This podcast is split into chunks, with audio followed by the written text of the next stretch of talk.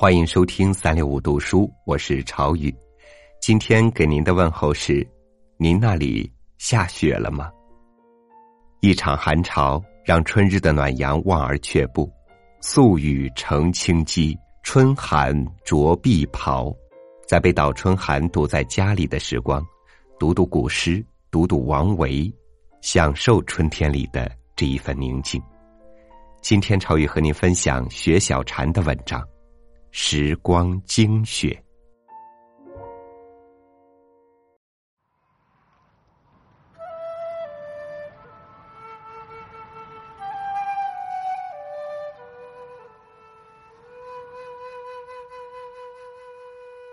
如果写王维，没有雪是不行的；如果思念王维，没有雪也是不行的。王维就像一朵雪，晶莹剔透，惆怅伤感，空灵。它就像一堆雪，有着孤独的体积，但还是那么空灵。文人画自王维起，笔墨婉丽，气韵高清。董其昌分了南北宗。王维称南宗鼻祖不过分，他的精神和灵魂都奇清。自北宋之后，他在画坛地位无人撼动，画境诗意，禅宗王维在我心中是第一的。记得有一年心情低落，翻着王维诗：“晚年唯好静。”万事不关心。读完后，心里机灵了一下。这要心死到什么程度才万事不关心？其弟又为宰相，但他隐居辋川时，室中只有茶称、药臼、经案、绳床。这才是王维，真正在精神上隐居了的王维。不染尘埃，也不愿意和任何有温度的事物打交道。他打交道的，只有清风、明月、松涛。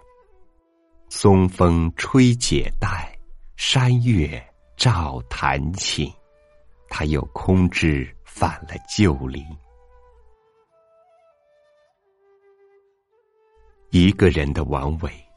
与天地日月同谋的王维，冷寂禅意，焚香独坐，明月松间照，清泉石上流。二十一岁进士及第，母亲信佛三十多年，对他影响甚深。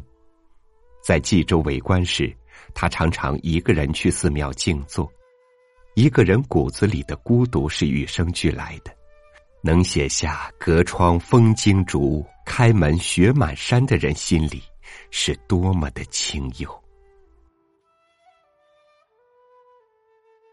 他三十多岁时丧妻，不复娶，从此一人。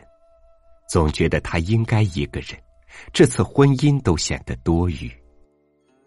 一朵幽兰是他自己，他不热烈，只要孤寂；不要繁华。只要返璞归真，一个才子高官，三十岁丧妻不复娶的，只有王维。有时候想起董其昌的余色，暗笑。他还横行乡里，终至被乡亲们点了房。再想想王维，干净清澈，禁欲，陪伴他的是清风。明月，松间溪水，所以他的画里没有人的味道。那一片片的雪啊，全是王维自己。天冷的时候，有雪江下未下，就看王维的画，《长江积雪图》《雪溪图》，成堆成堆的雪。好像都闻到那纸上的冷香了。那些雪，也有了魂灵似的，在他的画里沉默如金，可是都有说不出的性感和迷离，甚至惹人亲近。那么多画家画雪，我独爱王维。他不是在画雪，在画他自己。朋友如是在终南山，他有许多茅草屋，我看上了一个，他说：“送给你。”终南山落雪的时候，他拍了那屋子给我看，积雪足有半米厚。我将这个茅草屋命名为禅园。我喜欢终南山，这三个字真有灵气啊。王维也喜欢终南山，他这样写终南山：太乙近天都，连山接海隅，白云回望河，青霭入看无。分野中风变，阴晴。众鹤书。我在终南山有过一次禅园雅集，是乙未年九月，在终南山有摄影师为我拍了几组照片，那是我今生最好的照片。钟南山的金老师与我同号，他说下了大雪定要来钟南山，我说那得带上一个人。先生问是谁，我答。王维，他便笑了。真想和王维在终南山下盘棋，泡壶冬茶，禅园听雪。他把自己活成了千山鸟飞绝，非常忘情。忘情其实就是深情，是对天地光阴的深情。他独钓寒江。他一意孤行，他活成了终南山的隐逸高手。现在终南山太多隐居者，但王维才是天下第一隐。寂寂幽野，茫茫无垄。我形容的是王维五十五岁这年的夜晚。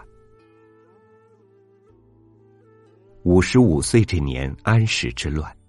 这不仅是唐朝的节点，也是中国的一个节点。杜甫跑了出去，王维名气太大，跑脱不了。他服药取利，伪称暗病，但到底被安禄山拘在普师寺，被迫为官。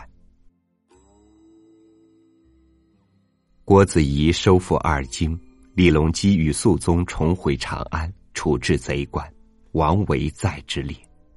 侥幸未处死，但杖刑辱之。王维无地自容，自此归隐辋川，不问世事，真正的万事不关心了。王维的禅宗是与天地修行，清净无为。他画雪，每笔都飘逸空灵，走笔如带东风，处处寒冷逼仄。因为他心里的冷和清凉愈减愈远，愈淡愈真，而他的诗已过了禅意，简直字字空灵。空山不见人，但闻人语响；返景入深林，复照青苔上。大文豪苏轼曾经说：“王维为摩诘之诗。”诗中有画，观摩诘之画，画中有诗。最喜欢王维的新遗物。见户寂无人，纷纷开且落。我开了，我又落了，没有人知道，但又何须别人知道？做空的尽头是无尽禅意。是王维活成了千年以来的一片雪，这片雪经了时光，一经千年。如是请我再去终南山，我说自然要去的，不仅因为终南山至美至优，还还因为终南山有王维的魂儿。特别是下雪的终南山，每一片都有王维的味道。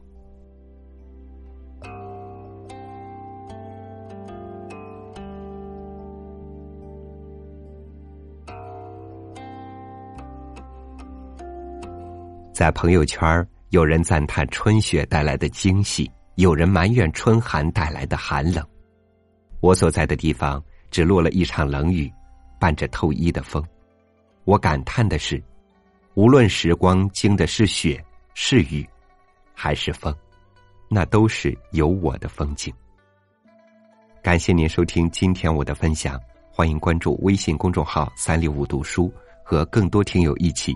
共享读书时光，我是朝宇，明天见。